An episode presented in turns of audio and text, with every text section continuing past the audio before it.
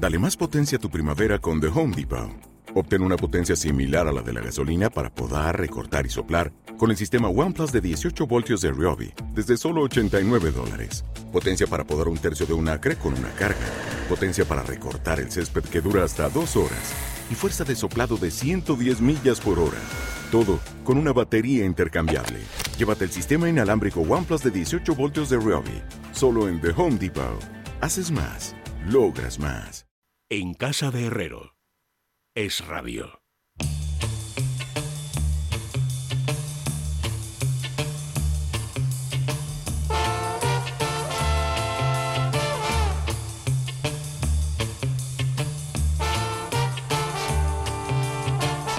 Bueno, son amigos las 5 y 11 minutos, los 4 y 11 minutos en la Comunidad Canaria. Vamos a ver cómo se nos da hoy esto de empezar la segunda hora del programa con una canción. A me parece temblar porque yo lo tengo que elegir a Esther Nieto.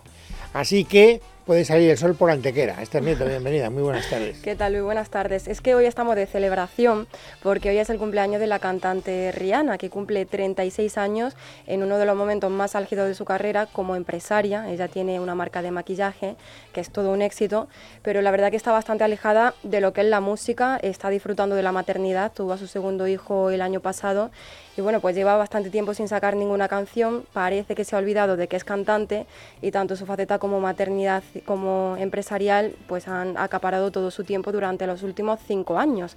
Bueno, pues ahora eh, parece que hay rumores de que va a volver a la música, de que está preparando un nuevo proyecto que podría ser un nuevo disco musical. Lo ha confirmado el que es su pareja a unos fans en Petit Comité, pero estos ya lo, se han encargado de, de transmitirlo. Hace gracia que es un nuevo disco musical como si pudiera ser un disco teatral un disco monumental. Pues eso, un disco musical, un disco, un álbum. y ojalá sea así porque la verdad que ella es una de las artistas eh, más completas que hay, de mayor venta de este siglo 21 con más de 60 millones de álbumes y 215 millones de canciones vendidas. Así que con todo esto yo creo que no lo tenía muy fácil para elegir una canción porque ¿cuál te pongo yo hoy? ha quedado claro tres cosas. Uno, que es su cumpleaños. Dos, que a ti te gusta mucho. Tres, que para, en fin, darle paula al rumor de que a lo mejor saca un disco musical, como dirías tú próximamente, vamos a elegir la canción que a ti más te gusta. Pues no te cortes un pelo. Pues no te cortes un pelo y dinos cuál es la que más te gusta. Se llama Love on the Brain.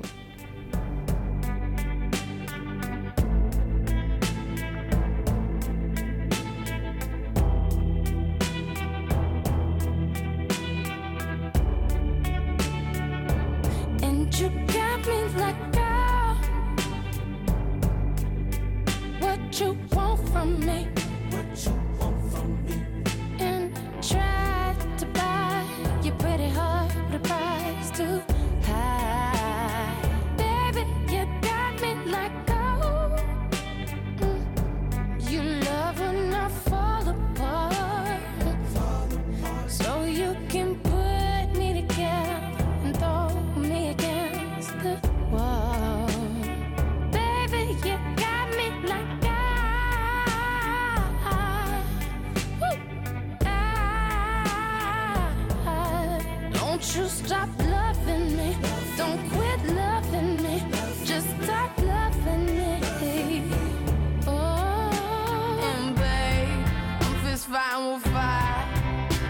to get close to you. Could we burn something today?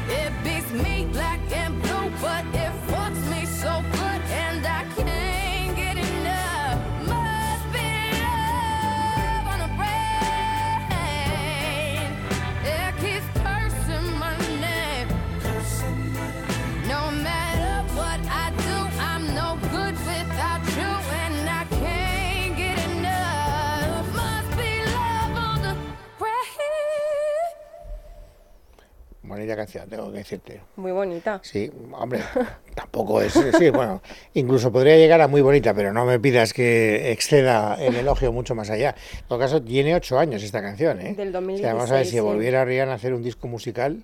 eh, ¿Qué género sería, no? ¿O qué estilo? Y vamos a ver también la madurez de la voz y el. Claro. En fin, vamos a ver. Bueno, en todo caso, tampoco está confirmado, ¿eh? porque la gente dice, no, es que habrán dicho en el programa este de la tarde que Rihanna va a sacar un disco. No, no, no, no, no, no. que quede claro. Le gustaría mucho a Esther Nieto que Rihanna sacara un nuevo disco. Hay algunos rumores lejanos no confirmados que dicen que tal vez, a lo mejor, si deja de ser empresaria, saca un disco y tampoco sabemos qué disco sería eventualmente. Bueno, en todo caso, hemos tenido la oportunidad de pasar un buen rato escuchando esa canción. Gracias, Esther. Faltan 13 minutos, amigos, para que sean las 5 y media, hora menos en Canarias. Es martes, Crónica Negra, antes GastroPlus. Otra vez se te está haciendo eterna esa digestión.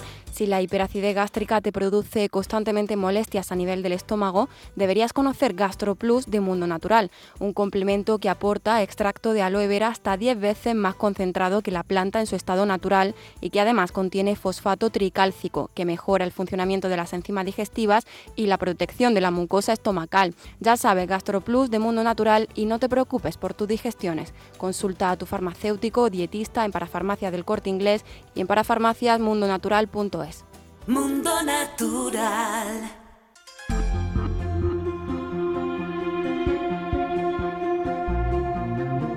En casa de Herrero, con Luis Herrero. Es radio. Bueno, faltan eh, 11 minutos para que sean las 5 y media, las 4 y media en la Comunidad Canaria. Vamos a hablar de la Crónica Negra. Ustedes probablemente habrán leído ayer ya una noticia que a mí me sorprendió y supongo que a todos ustedes.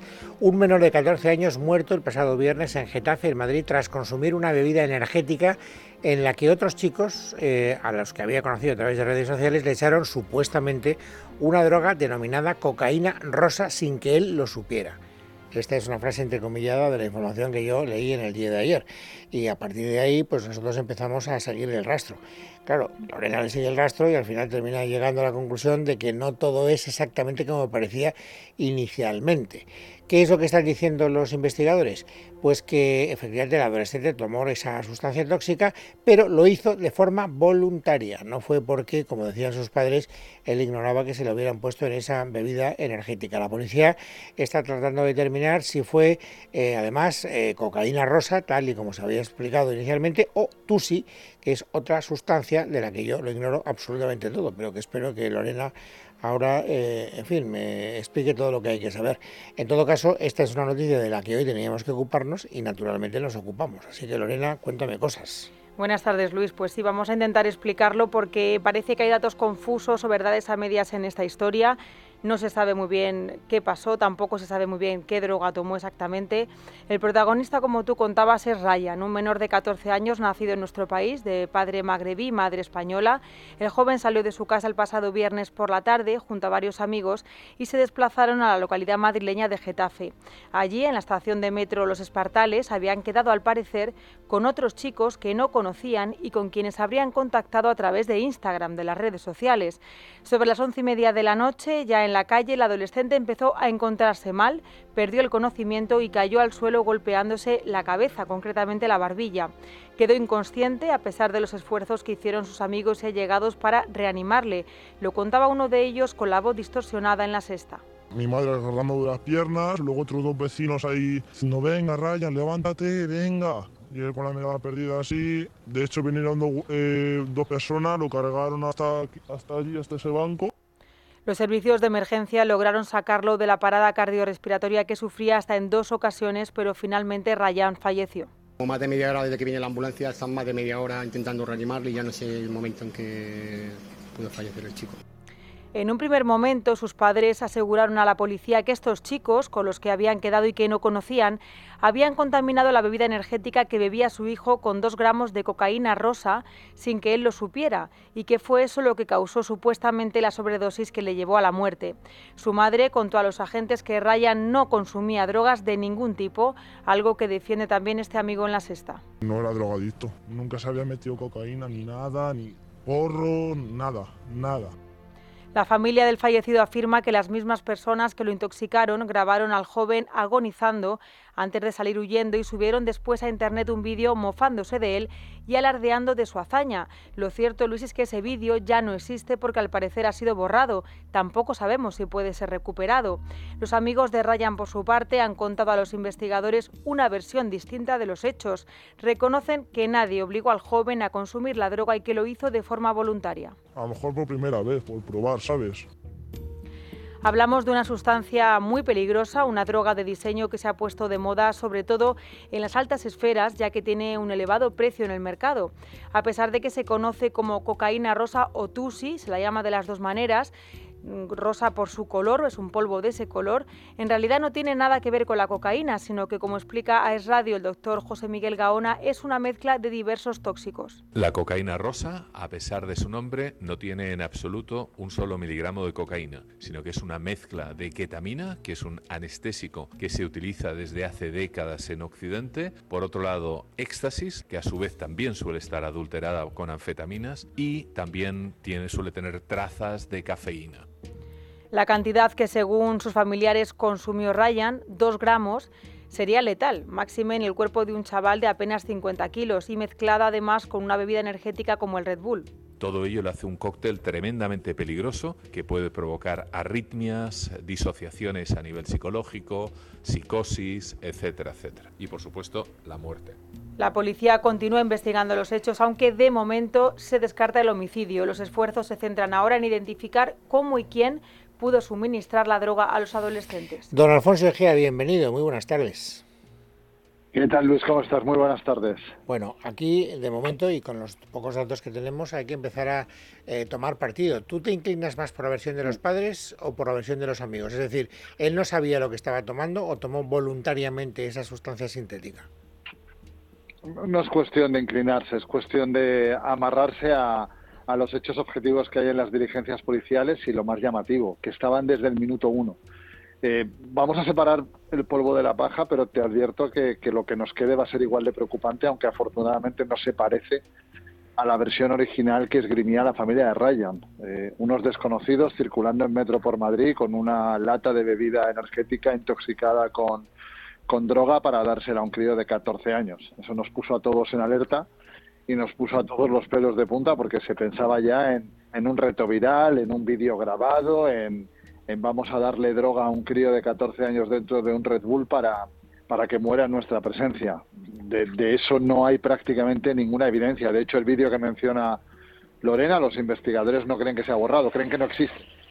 Creen que todo nace del terror o el pánico que sufren los amigos que acompañan al propio Ryan, que han cambiado su versión original de los hechos, ya reconocen el consumo voluntario de Ryan de alguna sustancia que para colmo ni siquiera sería la, la, la, la, infame cocaína rosa, que no es cocaína, pero que es muy peligrosa porque es ketamina con éxtasis. Y ya estamos en el punto en el que Ryan, y empieza lo preocupante, sí que pudo haber consumido de forma voluntaria cocaína normal, eh, cocaína pura y dura. A lo mejor lo de los dos gramos es algo excesivo, porque consumir dos, dos gramos de cocaína en una sola en una sola dosis eh, no es que sea mortal para un crío de 14 años, sería mortal para, para cualquier consumidor habitual de, de, cocaína que consumiera de golpe, de facto, ese, esa, esa, cantidad de droga. Y los investigadores se, se inclinan más por pensar, de hecho las diligencias están abiertas por porque hay un niño muerto en la vía pública, pero no hay indicios de criminalidad ahora mismo. Se inclinan por pensar que hay una, un consumo voluntario, unos chicos asustados, llegan los servicios de emergencia y empieza a correr esta historia. Historia que llega a los oídos de, de Laura, la madre de Ryan, y como es normal, suele ocurrir muchas veces, Ray- la madre de Ryan se sujeta a la, a la versión más amable, a la que su cabeza le, le, le permite acceder con más tranquilidad. No, mi hijo no se droga, no ha sido víctima de un engaño, pese a que es la versión más increíble de todas, Pero la de que- unos desconocidos te den droga. Pero, pero eh, Laura llega un poquito más lejos, porque ella afirma haber visto ese vídeo del que nadie tiene noticia, Alfonso. Ella afirma que hay un vídeo. Ella Afirma afirma haber visto el vídeo. No solo que hay un vídeo, sino que sabe que hay porque lo ha visto. Mira, hasta donde yo sé, Laura no aparece en diligencias policiales. De hecho, mi primera consulta que hice fue para preguntar cuándo ha denunciado la familia de Ryan lo que ha ocurrido. Y a mí se me explicó, no hay ninguna denuncia. Hay un niño de 14 años fallecido en vía pública y se abren diligencias policiales. Eh, la consulta que yo hice es, a dependencias policiales no ha venido nadie de la familia de Ryan. Nadie. Eh, lo que ellos digan, lo que ellos expliquen, lo que ellos quieran llevar al juzgado, lo que ellos... Ellos sabrán lo que dicen. Pero policialmente, del vídeo, solamente hay un... Dicen que hay un vídeo en Instagram que se ha borrado. Y no hay copia de ese vídeo, y la policía no tiene copia de ese vídeo, y nadie ha sabido aportar ningún dato de ese vídeo que sea más allá de... Sí, había un vídeo en el que se mofaban de lo que le ocurría. Había vídeos en Instagram de gente grabando la asistencia médica a Ryan, que esta sociedad está enferma y ese es otro tema y nos da para otro asunto. Pero había vídeos de cómo los del SAMUR estaban tratando de reanimar al crío. Pero sobre el famoso vídeo viral de unos chicos riéndose porque le han dado dos gramos de cocaína rosa dentro de un Red Bull a Ryan, no hay ni rastro de que haya existido nunca. Diga lo que diga, con todos mis respetos, la familia del chico fallecido. Un par de preguntas. Eh, en primer lugar, me imagino que se le hará autopsia y que algunas de las preguntas que están todavía sin respuesta se podrán esclarecer, ¿no? Por ejemplo, lo que tú comentabas que pudo haber consumido cocaína, no cocaína rosa, sino cocaína antes de la bebida energética y de cualquier otra sustancia. Y en segundo lugar, la segunda pregunta, ¿se sabe algo de los chavales que le dieron esa bebida, independientemente de que él supiera lo que estaba bebiendo? Pero eh, hasta donde yo sé, no se les ha encontrado. ¿Hay alguna pista sobre su paradero? Es que ni siquiera sabemos si esos chavales existen como tal. No, no sabemos si se produce una cita realmente en la que Ryan ha quedado con alguien para que le dé una, rata de, una lata de Red Bull. Si te das cuenta, el enunciado en sí mismo es estrafalario.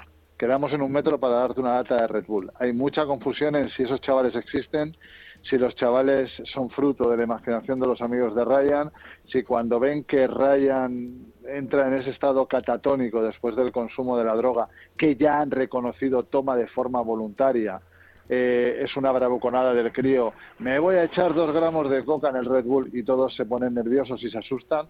Ahora mismo nadie está buscando a, a esos chicos porque no hay ni un solo dato que lleve hasta esos chicos. Invisibles, anónimos y solamente aparecen al principio de la investigación. Pero ahora mismo estamos en el punto de Ryan se metió la coca solo, es lo que han dicho sus amigos. Ya han desaparecido los que habían quedado contigo para darte cocaína. Eso nos lleva a una parte muy preocupante, que esta sí que es la parte que interesa a los investigadores. ¿De dónde ha sacado un crío de 14 años dos gramos de cocaína? ¿Quién ha vendido a un crío de 14 años dos gramos de cocaína? La cocaína no está en la calle, hay que venderla, hay que, comprar, hay que comprársela a, un camello. Eso es lo que centra la investigación. Luego, más allá de eso, el fallecimiento de Ryan, habiendo descartado, por ejemplo, una caída y un traumatismo en la cabeza, que era lo que sospechaban los, los sanitarios del SAMUR en un primer momento, tienen que ver si realmente es cocaína lo que tiene en su organismo y tienen que ver cómo ha interactuado con el organismo. Si Ryan, por ejemplo, tuviera alguna patología eh, no diagnosticada que haya provocado su muerte por el consumo de cocaína. Lo que sí que es extremadamente peligroso y preocupa muchísimo hace mucho tiempo es lo de las bebidas energéticas. Porque ya si las bebidas energéticas per se te pueden provocar taquicardia y unos efectos no deseados, sobre todo en un organismo por formar, como el de un niño de 14 años, imagínate que se le ocurre la idea de echarle dos gramos de cocaína, bueno, dos gramos, un gramo, lo que sea. Eh, esa interacción de bebida energética a la que tienen acceso de forma incomprensible en este país todos los menores de edad, hasta 10 comunidades autónomas se están planteando elevar la edad de consumo de bebidas energéticas, que es una auténtica droga. Y ya mezclado con, con una droga tan, tan adictiva, efervescente, e incluso en algunos momentos, si fuera la, cocaína rosa, incluso eh, depresiva, el, el cóctel es mortal, pero no para un crío de 14 años. Eso nos lo metemos Lorena, tú y yo, Luis, y no acabamos el día. Claro, Además, Alfonso, la cocaína rosa tampoco parece encajar con un consumo que hagan, bueno, o sea, está claro que los adolescentes no tienen que consumir ningún tipo de drogas, pero esta droga en concreto, al parecer es bastante cara, se usa entre ambientes de gente de dinero que no parece muy probable que un chaval de 14 años haya podido comprarla así fácilmente. Es, es una droga para, para gente con, con dinero y bastante imbécil, porque está sobrevalorada por el color. Es absurdo, es una gilipollez. O sea, estás pagando de más un producto en el mercado, creo que el Tusi está unos 40 euros por encima de la cocaína. Si la cocaína te la venden por 60, el Tusi estará ahora mismo como por 100 euros. Pero exclusivamente te la venden porque rosa. Porque al final la presentación de la ketamina o el éxtasis en su presentación habitual no es tan cara y estas bolsitas de Tusi rosa, que de ahí se ganó el, el, el sobrenombre de cocaína rosa, quedan muy bien en las fiestas por la noche no parece que sea la droga a la que estoy contigo de acuerdo Lorena porque conforme lo verbalizo me, me, sorprendo a mí mismo. No es que sea la droga que deba tener un crío de 14 años en Getafe un crío de 14 años no debe tener ninguna droga a su alcance. Pero en el caso de que la tuviera el tusi la cocaína rosa sería la menos apropiada o la que menos encajara en su en su red de contactos no pero insisto ¿eh? lo preocupante es eso. Quién demonios le ha vendido a este crío o a esta pandilla eh, cocaína. Un gramo, dos gramos, da exactamente igual, pero eso es lo que a los investigadores de la muerte de Ryan preocupa especialmente. Bueno, esta es la primera de las dos historias que yo quería contarle a los oyentes. Eh, esta historia seguirá, naturalmente, y nosotros estaremos eh, al tanto de las novedades que se vayan produciendo. Pero hay una segunda historia que también nos va a contar Lorena con cierto detenimiento y que es eh, muy misteriosa. Se trata de la desaparición de una ciudadana colombiana, aunque nacionalizada norteamericana, que se llama Ana María Nesevic Henao. Se le perdió la pista el 2 de febrero de este año en Madrid.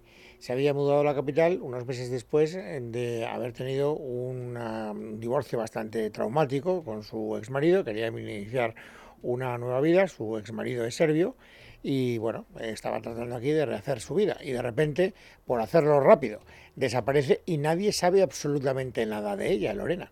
Así es, Luis. Hace 18 días que, como tú cuentas, nadie sabe nada de Ana María Necevich y el caso se ha visto ya, se ha convertido en un asunto de investigación internacional en el que colaboran la Policía de Florida, de donde ella vivía, el FBI y la Policía Nacional Española. La mujer de 40 años nació en Colombia, pero fue en Estados Unidos donde forjó su carrera profesional en una importante empresa tecnológica. Allí ha vivido junto a su familia los últimos 18 años, pero tras un tormentoso divorcio que le provocó una fuerte depresión, decidió poner tierra de por medio e instalarse en Madrid, una ciudad que le gustaba mucho y donde vivía una amiga de la infancia. Así lo ha contado su hermano Felipe en una entrevista a una radio colombiana. Ella quería alejarse de acá de, de la Florida, pues porque su divorcio ha sido muy doloroso, entonces quería como, tú, tú sabes cuando tú tienes algún problema, tú quieres irte de paseo a experimentar cosas nuevas para, para olvidarte de tus problemas donde tanto tiempo has vivido. Su marido, de origen serbio, se marchó a su país y ella se instaló en diciembre en la capital de España, en un piso alquilado en, el lujoso barrio de Salamanca. Tenía contrato hasta marzo, pero estaba buscando un nuevo alojamiento y, de hecho, el día 2 de febrero, el mismo día de su desaparición, Ana María visitó otro inmueble, pero no le gustó y así se lo hizo saber a una amiga a través de mensajes de WhatsApp.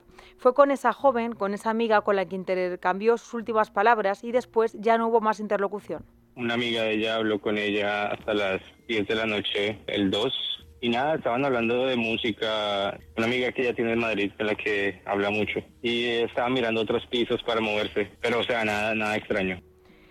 Ana María tenía planes de futuro y un viaje programado con otra amiga a Barcelona, previsto tres días más tarde, pero no se presentó en la estación. Los bomberos entraron en casa alertados por sus amigas, pero allí no había nadie y tampoco vieron signos de violencia. Sí que se produjo, sin embargo, un hecho extraño, porque horas antes de la desaparición de Ana María, las cámaras de vigilancia y el telefonillo de su casa aparecieron pintados con un spray negro. Yo creo que fue algo planeado porque las cámaras del edificio estaban con aerosol oscuro y, y lo que dice la portera es que un tipo con un casco negro fue el que hizo esto. Pensaron que hubiera sido una posible estrategia de unos hipotéticos ladrones para robar en algún piso, pero ningún vecino denunció nada similar en el edificio y tampoco se escucharon gritos ni nada parecido. Lo que ocurrió la noche del viernes 2 de febrero al sábado 3, nadie en realidad lo sabe a ciencia cierta.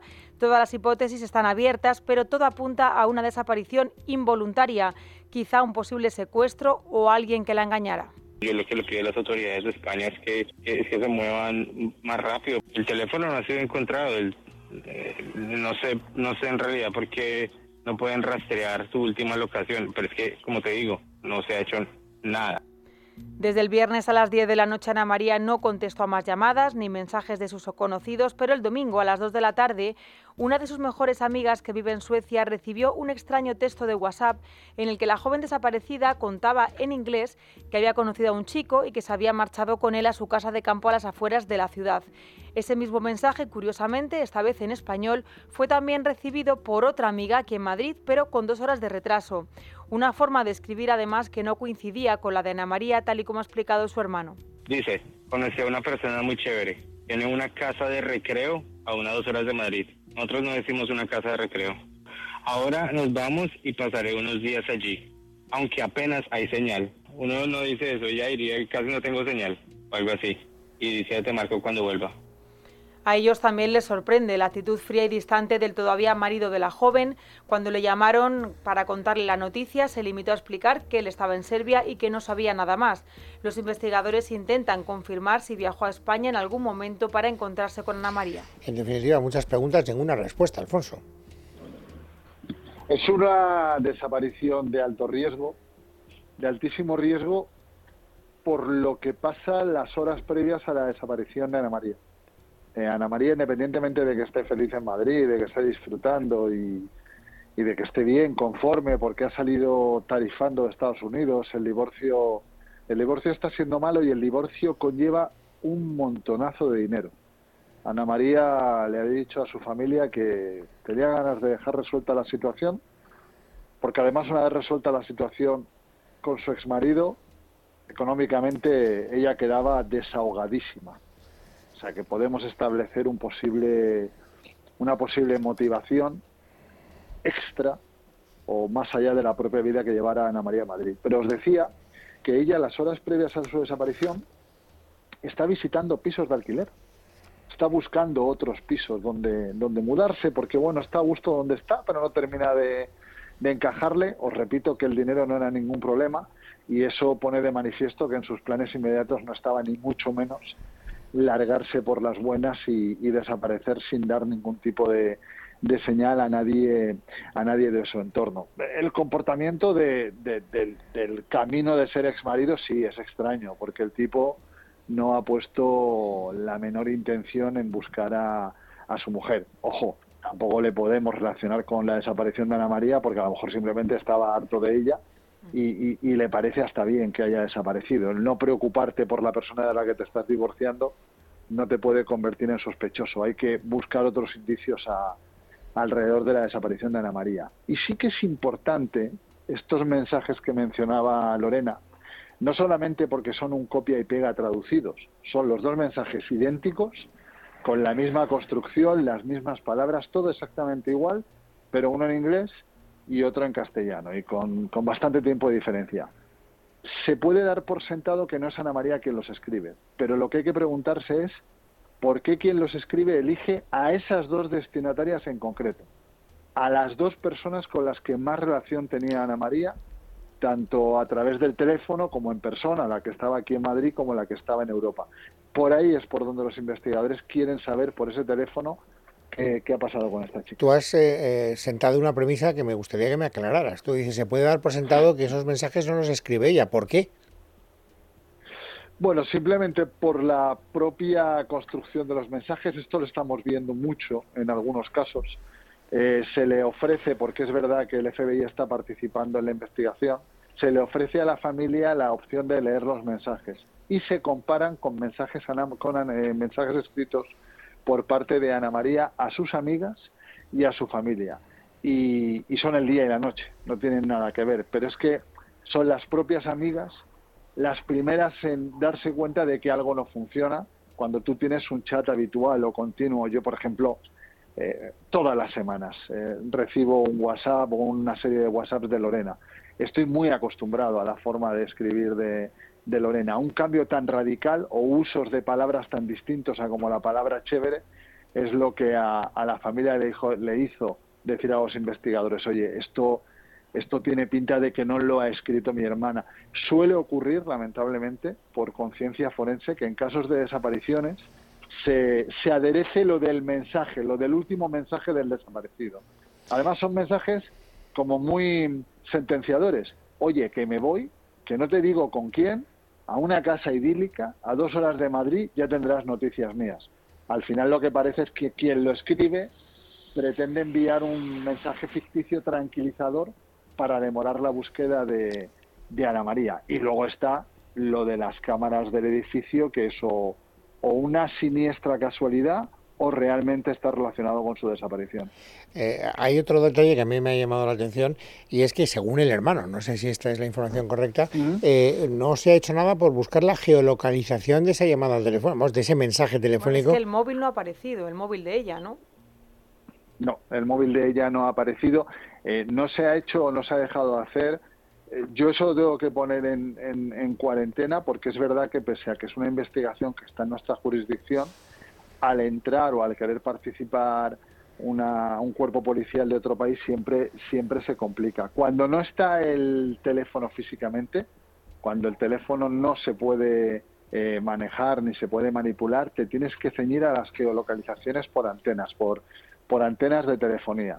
Eh, creo que de esto hemos hablado ya en alguna ocasión. Si, si tú te bajas a la calle, Luis, y utilizas eh, el teléfono en la puerta de la emisora, si la antena que hay al lado de la emisora tiene hueco, repetirá tu llamada. Si no tiene hueco, la repetirá la antena siguiente. Al final el posicionamiento por antenas es muy indiciario, no es definitivo, no es como la geolocalización del terminal, que te coloca con coordenadas gracias a, al satélite. Y por lo que yo sé, ahora mismo los últimos usos de, del teléfono móvil de, de, de la desaparecida son del día 3, de cuándo desaparece no hay constancia de que haya vuelto a funcionar ni de que haya vuelto a, posi a posicionar en ninguna en ninguna otra antena. Si se encontrara el terminal, sería mucho más sencillo poder geolocalizar o poder saber qué ha ocurrido ahí. Pero si no se ha vuelto a utilizar desde el mismo día 3, eso lo complica todo muchísimo. Eh, hablaba la familia de que quizá pudiese ser un secuestro, teniendo en cuenta que, como tú contabas, la posición económica de Ana María era, era acomodada, era solvente. ¿Tú crees que por ahí pueden los investigadores tener alguna hipótesis razonable? Lo que más te interesa de un secuestro es que sepan que lo has llevado a cabo. Eh, ojalá, eh, ojalá fuera un, un secuestro y ojalá ella se encuentre bien y estén a la espera de ponerse en contacto con la familia y obtener obtener dinero a cambio de su liberación. Lo que pasa que ya han pasado muchos días y, y realmente eh, tener a una persona en tu poder de la que se está difundiendo su imagen, no haber contactado con la familia y no haber puesto en marcha el mecanismo normal de la obtención de un rescate, hombre, sería maravilloso que esa fuera la solución de esta desaparición, porque habría un camino de conseguir que ella volviera sana y salva. Pero que un secuestrador te secuestre y te tenga camino de 20 días eh, cautivada y cautiva y no, no, no haya ningún tipo de señal ni ningún tipo de petición, no parece que sea lo más, lo más conveniente. Es verdad que el hecho de, de que hubieran encontrado la cámara del rellano de su domicilio con pintura negra y la cámara del videoportero también con pintura negra, llama la atención, pero tampoco se puede establecer directamente con su desaparición. A lo mejor tiene, es otro acto eh, delictivo, vandálico simplemente, o alguien que intentaba entrar, que intentaba entrar a robar. Pero no parece que ella sea eh, la víctima propiciatoria de otro delito, sino que quien es responsable de su desaparición lo es sabiendo quién era la persona que iba a desaparecer. Eh, de esta pregunta que te voy a hacer como la pregunta absolutamente en fin, disparatada de un lector de novela negra, porque no tengo ningún fundamento y Dios me libre de infundir sospechas sobre personas que no tienen por qué despertar esas sospechas. Pero, eh, ¿Cabe la posibilidad de poner en relación los dos hechos, aunque no puedan, eh, no puede establecerse que haya una conexión entre lo que le pasó al em, portero de su casa y la desaparición de esta chica? Su marido es serbio y está en Serbia eh, eh, a lo mejor está molesto porque se lo esté pasando bien y tiene a los eh, típicos compinches por aquí y les dice, oye, a mí esto de que se lo esté pasando en grande me huele a cuerno quemado, porque no le dais un aviso? Insisto, no estoy diciendo que eso vaya ocurrido, no tengo ningún fundamento para decirlo, lo digo con todas las cautelas del mundo, pero es una hipótesis que se tiene que descartar del todo. No, no se puede descartar porque lo que acabas de contar en España ya ha pasado. Y pasó con un ex marido que vivía en Venezuela, aunque tenía nacionalidad americana porque era un ex marine, y se enteró a través de unos correos electrónicos de que su ex mujer, ya era su ex mujer, ¿eh? se lo estaba pasando muy bien en España con, con un abogado español y cogió un avión, vino a España, fue al despacho del abogado y mató a tres personas. No lo mató a él porque no estaba. O sea que la figura de eh, el marido en mitad de un divorcio conflictivo con mucha pasta de por medio eh, es absolutamente crucial investigarla de arriba abajo. De hecho, hasta donde yo sé, se estaban investigando qué movimientos eh, con el patrimonio de la pareja se han llevado a cabo en el último mes. Si ha habido ventas de propiedades, si ha habido algún tipo de retirada importante de efectivo. Por supuesto que hay que revisar con lupa qué ha hecho este señor, este tal David, eh, con el capital matrimonial desde que su pareja, desde que su mujer ha desaparecido. Insisto, yo no sé la cantidad, pero creo que estamos hablando de un divorcio, bueno, ella lo dijo, cuando se divorciaba mm, iba a tener recursos económicos de sobra para vivir el resto de su vida. O sea que descartar y despreciar esa hipótesis respetando la presunción de inocencia de este señor serbio, eh, sería muy imprudente. Hay que investigarlo y hay que investigarlo a fondo. Y entonces habrá que contarlo. Quiero decir, cómo evoluciona esa investigación. Así que tenemos muchas cuentas pendientes. Antes de despedirte, por cierto, y cambiando radicalmente el tono de esta conversación, te recuerdo, Alfonso, no sé si a ti te gusta Rihanna o no te gusta Rihanna, pero un día, un día dijiste que a ver si te dejamos elegir la música de, de un martes. O sea, que, que quede claro. Pues mira, yo, yo rogaría profundamente que algún día, aunque fuera por despiste, apareciera Bruce Springsteen. Yo ahí sería feliz, ya directamente. ¿eh? Pero llevo escuchando últimamente el final de la sección cuando me toca entrar a mí y hemos mejorado notablemente. Así, ¿eh? Ah, se lo diré a Esther, le darás una alegría, pero no sabes tú el disgusto que le diste el día que, dijo, que dijiste que no te había gustado nada. A mí tampoco, era, yo no me acuerdo cuál era.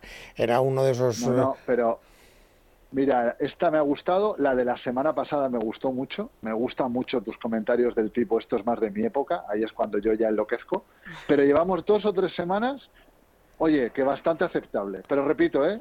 Un día Bruce Springsteen me hacéis el tío más feliz del mundo. Bueno, pues nos lo apuntamos. Un día que queramos quedar bien contigo, te ponemos al boss. Gracias, Alfonso. Un abrazo muy fuerte y hasta la semana que viene. Cuidaros mucho. En casa de Herrero. Es rabio. Cierro los ojos, las chicas del Palmar vienen, también van con Hugo Silva y no sé quién, un actor que sale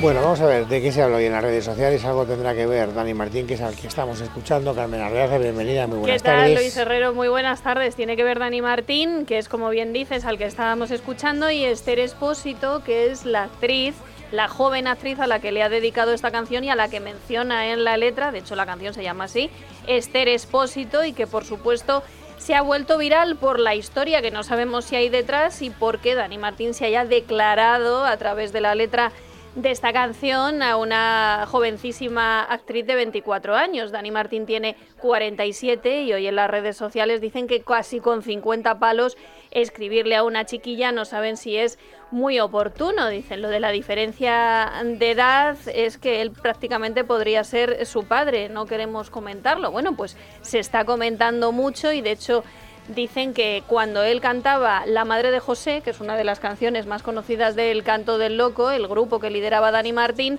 Esther estaba aprendiendo a hablar. Bien, sobre qué decía la madre de José, que no sé si te acuerdas, que es esta canción que estábamos escuchando, él decía que le gustaba la madre de un amigo, José, y que habían tenido ahí un aquel, ¿no? Entonces decían también en las redes, de eso no nos quejábamos, ¿no? Cuando él era el joven y ella la mayor, pero cuando es a la inversa sí. En cualquier caso decían que qué cringe, que no sé si sabes lo que Ni idea, significa. no tengo ni la más. Es asco en el argot juvenil y también algunos que decían que aquí veían mucho marketing porque por supuesto Esther Expósito ha contestado y ha dicho tus canciones me marcaron y acompañaron en tantos momentos desde hace tanto tiempo que me hace mucha ilusión que vuelvas a sacar música y formar parte de ella. Feliz día y feliz lanzamiento, te admiro. No sé yo cómo interpretar esa respuesta. Sí, ¿eh? ha sonado un poco... Un poco, a, un poco a cobra, ¿no? Suena un poco a cobra, me da la sensación, pero bueno, ya veremos cómo acaba esta historia. Bien, más cosas. Más cosas, tengo que contártelo porque lleva siendo trending topic desde ayer. Ya me consta que Esther Nieto ayer te avanzó que teníamos gala final de Operación Triunfo. Eh, se iba a conocer a la ganadora y efectivamente los pronósticos aceptaron, ace- acertaron. Nayara, la zaragozana de 26 años, es la nueva ganadora de OT. Se ha proclamado campeona con el 49% de, de los votos y en su ciudad natal, en Zaragoza, miles de maños se fueron hasta un estadio y celebraron así esa victoria.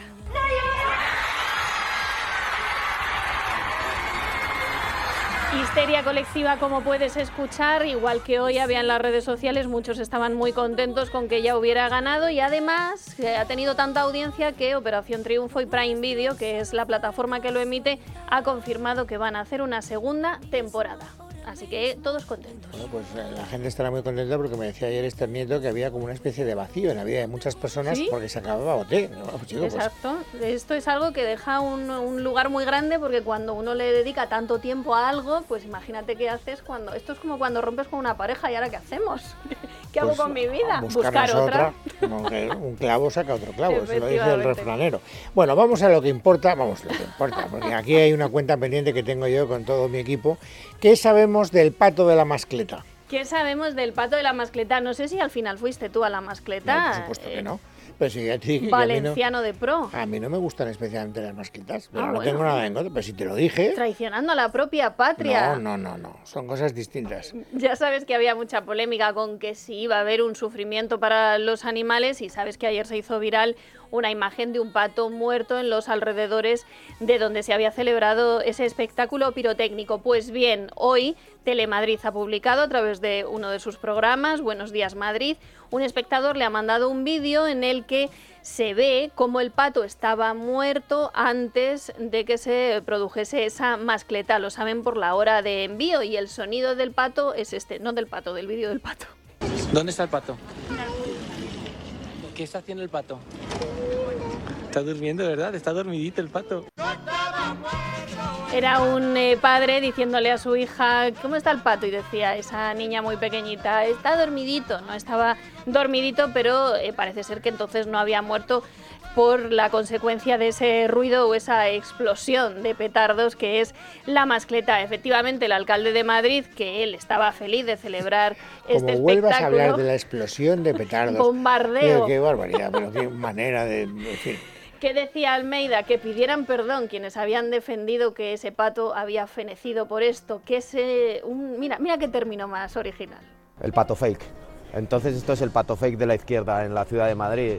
La decía el otro día que era una izquierda triste y amargada, una izquierda que siempre está en contra de todo lo que se hace en Madrid, que no quiere que se haga. Lo que no suponía es que podían llegar a mentir de esta manera y que podían incluso subir fotos de un pato que, como se ha podido comprobar, no murió como consecuencia de la mascleta. El pato fake.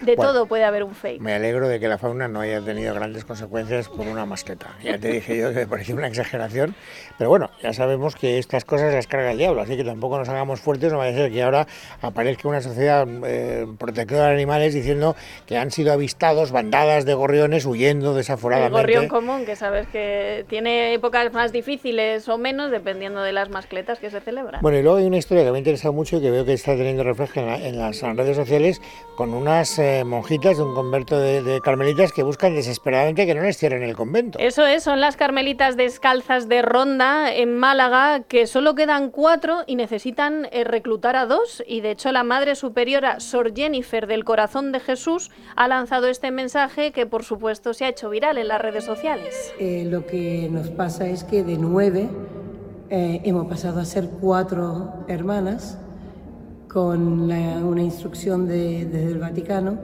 que decía que las monjas de clausura, si eran menos de seis o si les faltaba autonomía, aunque fueran más, había que cerrar y unirse a otra comunidad. Entonces nos hemos encontrado en tres años, pues eh, que estamos en cuatro.